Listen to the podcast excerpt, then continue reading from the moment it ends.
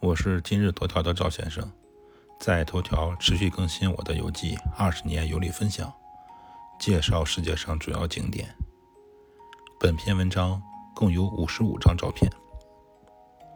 上一篇文章插队介绍了卢瑟恩的霍夫教堂，这篇游记回归计划，介绍瑞士一个很著名的冰川地质公园，就在卢瑟恩那个著名的雕塑“受伤的狮子”旁边。从狮子广场可以看到地质公园的正门。很多游客会忽略这个地质公园，想当然的以为这是一个介绍性的博物馆。其实，博物馆里面有一座漂亮的房子，展示了大量的藏品，包括冰川、各种岩石、水晶、化石以及家具和文物的信息。建筑内部装饰也很棒。房子外面有一个高山小屋。游客可以爬到屋顶去欣赏风景，当然里面还有一个哈哈镜和镜子迷宫。我出去游玩的方式就是背包游，带着三脚架和相机，穿大街过小巷，深入感受异国风情，所以对卢瑟恩这个地质公园印象很深刻。首先感谢在瑞士一直陪了我一个月的当地导游，我在卢瑟恩拍了导游几张介绍。这是我最喜欢的一张，贴出来给网友们分享。知识点一：进了地质公园，上台阶后右转，有一个非常好的角度来拍摄狮子受伤的狮子这个雕塑。整体来说，这个冰川地质公园占地面积并不大，凭旅游卡可以免费参观。瑞士作为一个旅游大国，每个景点都布置得非常精致。介绍材料非常丰富，这个小小的地质公园值得用一个下午的时间来参观。下面我贴出来一张中文导游图给各位网友分享，对比一下我国五 A 级景区的介绍，简直有天壤之别。这个地质公园有一个亮点，就是镜子特别多，有几个好玩的哈哈镜，还有一个镜子迷宫。走迷宫的时候。我的脑袋被撞了很多次，特别疼。游记中穿插一下娱乐，我后续会介绍这种学术性的内容。知识点二：卢瑟恩的地质公园有很多镜子景观，所以又有卢瑟恩玻璃宫之称。下面开始正式介绍卢瑟恩的冰川地质公园。冰川公园是由冰川侵蚀而成的石洞。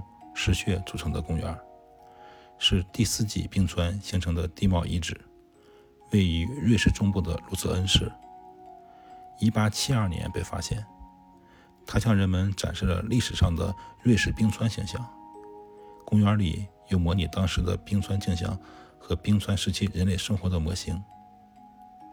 冰川的刨作用可以形成各式各样的冰蚀地形。这些地形是研究冰川活动的重要证据。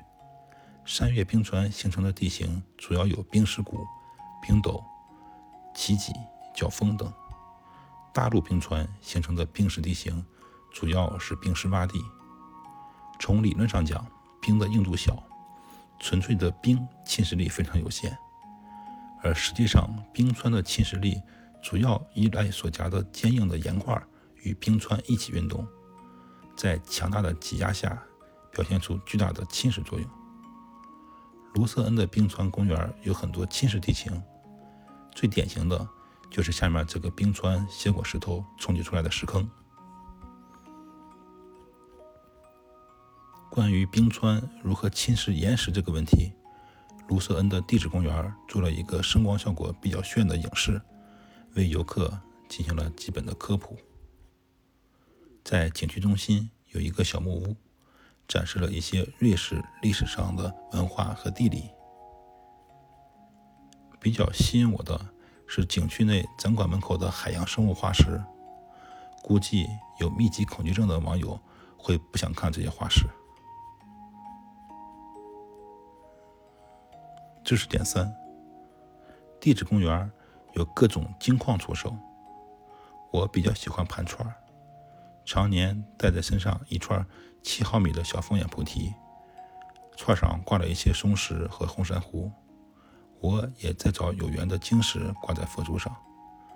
卢瑟恩的这些矿石不太好加工，我就没买。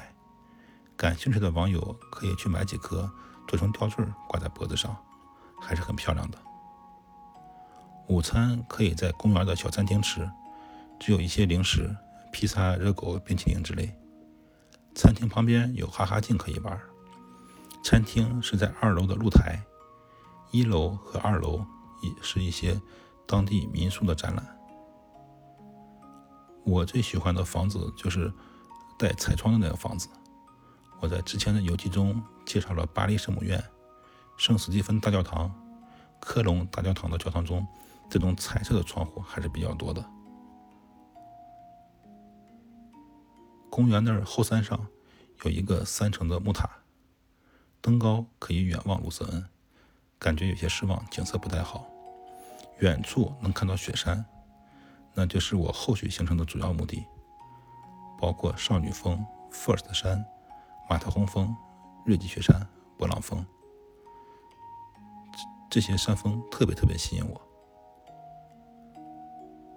木塔的护栏上，一把孤独的同心锁挂在那里，此景触发我想起了一首词：无言独上西楼，月如钩，寂寞梧桐。